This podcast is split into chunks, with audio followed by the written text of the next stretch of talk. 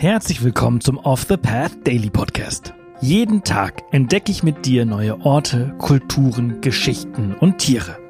In den letzten sechs Monaten haben wir gemeinsam Unglaubliches gelernt. Und jetzt haben wir es sogar geschafft, für den Deutschen Podcastpreis nominiert zu werden. Wahnsinn, oder? Wenn dir der Podcast und unsere Arbeit gefällt, würden wir uns freuen, wenn du auf www.offthepath.com slash dpp gehst und für unseren Podcast abstimmst. Danke und viel Spaß mit dieser Folge. Werbung. Neue Wege gehen. Das müssen wir auch, um unsere Erde lebenswert zu erhalten. Denn der Klimawandel bedroht das Leben von Menschen, Tieren und Pflanzen. Besonders viel CO2 sparst du mit dem Wechsel zu echter Ökoenergie von Polarstern. Denn als Social Business und zertifiziertes Mitglied der Gemeinwohlökonomie steht der Ökoenergieversorger gleichzeitig für einen nachhaltigen Wandel der Wirtschaft. Und das kannst du ganz einfach unterstützen. Gehe jetzt auf www.polarstern-energie.de und wechsle in nur 5 Minuten. Und mit dem Code OTP20 erhältst du 20 Euro Rabatt auf deine nächste Jahresrechnung. Werbung Ende. Heute nehmen wir dich mit auf eine bunte Reise in den Nordosten Venedigs. Wir werden gemeinsam die kleine Insel Burano erkunden und dir verraten, was es mit seinen bunten Häusern auf sich hat. Waren es in den 90ern noch über 5200 Menschen, die auf Burano lebten, sind es heute gerade einmal noch 2700. Und jedes Jahr werden es etwa 60 Menschen weniger. An Touristen mangelt es hingegen nicht.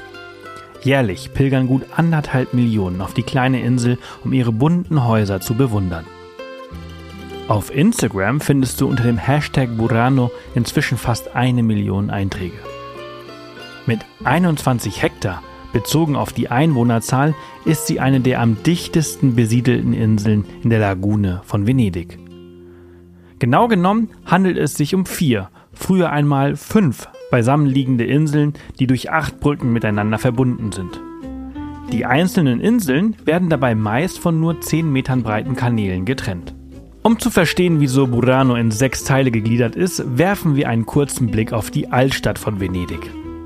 Diese ist traditionell in Sestieri gegliedert. Das Wort Sestieri wird übrigens von Sesto abgeleitet, was Sechstel bedeutet. Weniger bekannt ist, dass auch weitere Städte wie Genua in Sechstel gegliedert waren. Auch das im Mittelalter über den Handel eng mit Venedig verbundene Regensburg übernahm in seiner Einteilung in sogenannte Wachten schon sehr früh das venezianische Vorbild. Darüber hinaus übertrug die Republik Venedig Teile dieses Raumordnungsprinzips auf ihre Kolonien, besonders umfassend auf das Kreta des 13. Jahrhunderts.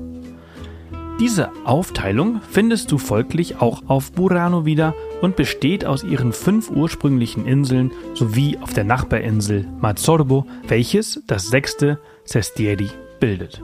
Archäologische Grabungen haben belegen können, dass Burano bereits im ersten Jahrhundert vor Christus besiedelt war.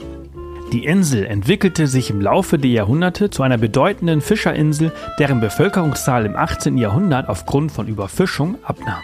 Die Einführung der Spitzenstickerei im 16. bis 18. Jahrhundert und die spätere Industrialisierung auf dem Festland hatten tiefgreifende Auswirkungen auf die traditionellen Lebens- und Produktionsverhältnisse der Insel.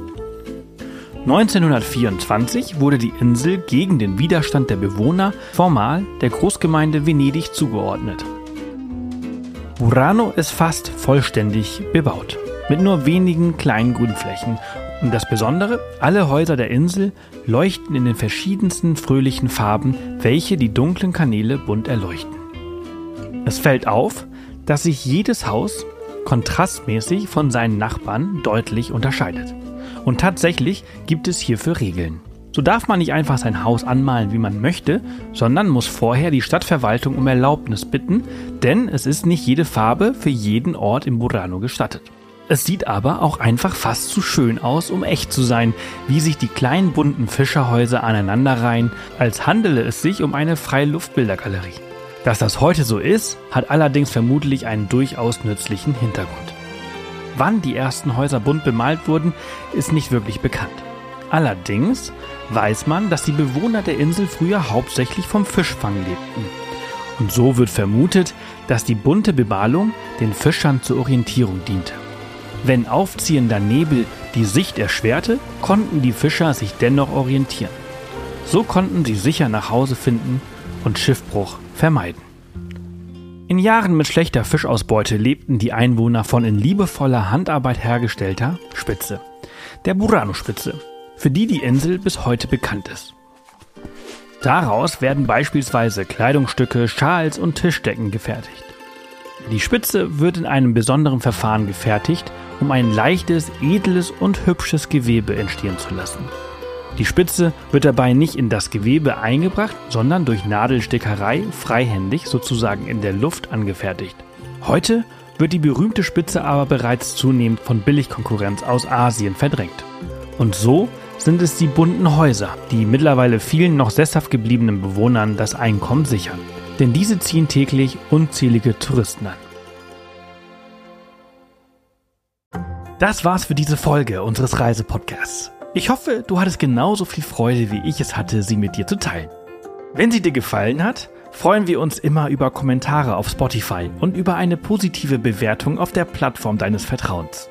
Morgen geht's hier spannend weiter, also vergiss nicht, den Podcast zu abonnieren. Bis morgen!